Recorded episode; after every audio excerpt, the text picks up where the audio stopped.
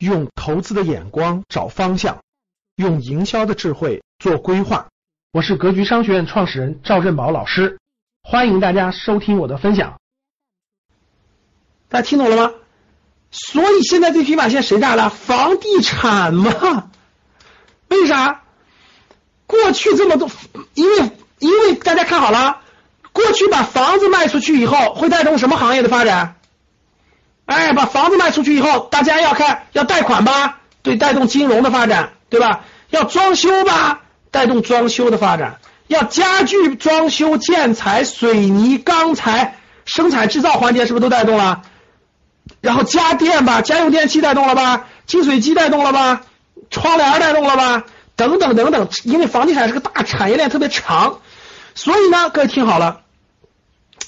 房子房子卖的多，大量的建筑、钢筋、水泥、金融、装修、建材、家电就跟着都能拉动经济，这不就内需吗？让大家消耗嘛，明白了吗？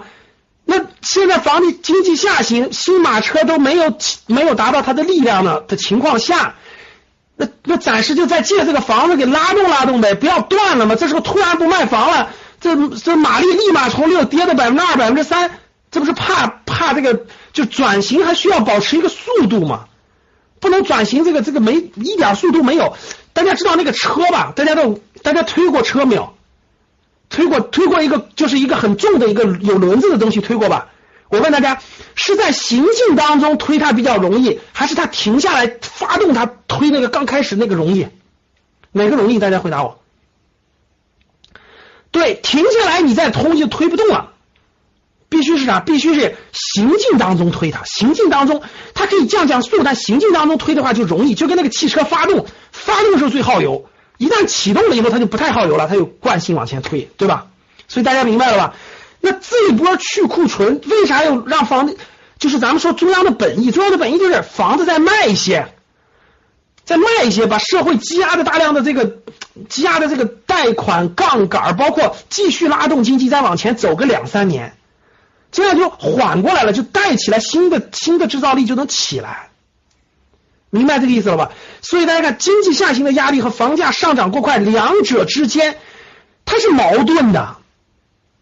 房价不要上涨，房子销售只要这个房子卖，它的量在销售其实就可以了。结果造成了一个上涨，这个是就是最不不应不不愿意看到的，因为越上涨，我问大家，越上涨这个销量会越来越下跌，还越来越上涨？大家能听懂吗？我问大家，现在的房子全国平均一万块钱，未来涨到三万以上，销量会大还是小？当然小了，小了其实就起不到拉动经济这个产业的作用了。听懂了吧？所以各位，罪魁祸首不是房子卖的量大，罪魁祸首是上涨，就房价上涨。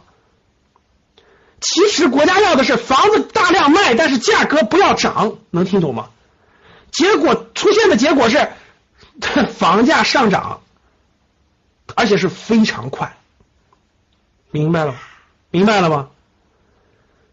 所以我问大家一个非常关键的问题吧，我问大家非常关键的一个问题，做个调研，各位听好了，大家明白我刚才说的了？国家要的是房子继续卖，大量的卖，老百姓还消耗消费房子，听好了，叫消费房子，这样的话呢，就能拉动经济增长，房价不要涨。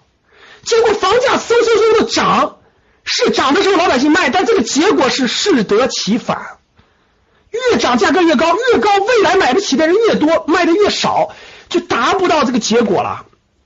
最关键的问题是，各位，我问大家，我问你们，听好了，听好看我这个问题，我们做个调研，你身边买房子的人是自住的还是投资的？来自住的打个一，投资的打个二，我们做个调研，各位看好了啊！你身边你所认识的，包括你自己买房子啊，听好了，自住的打个一，投资的打个二，看到结果了吗？各位打一次就行了，别重复打啊！不仅你，你了解一下你身边的人。好了，不用说了，各位听好了。现在你身边买房子的，我就不说是那个四五线城市了啊。现在你身边买房子的，我明确可以跟你说，百分之七十的人是投资的，信不信？你们觉得这个数字高吗？认同不认同？认同的打一。现在买房子的百分之七十根本就不是自住的，是投资的。认同的打一，不认同打二。这就带来一个巨大的问题。我问你们个问题，你们好好回答一下。我问你们，是自住买房的人买完以后，他会装修、会布置、会收拾、买家电；投资的买完以后会怎么做？他会不会去装修？会不会买家电？会不会买窗帘？会不会去消继续把产业链往下消费？会还是不会？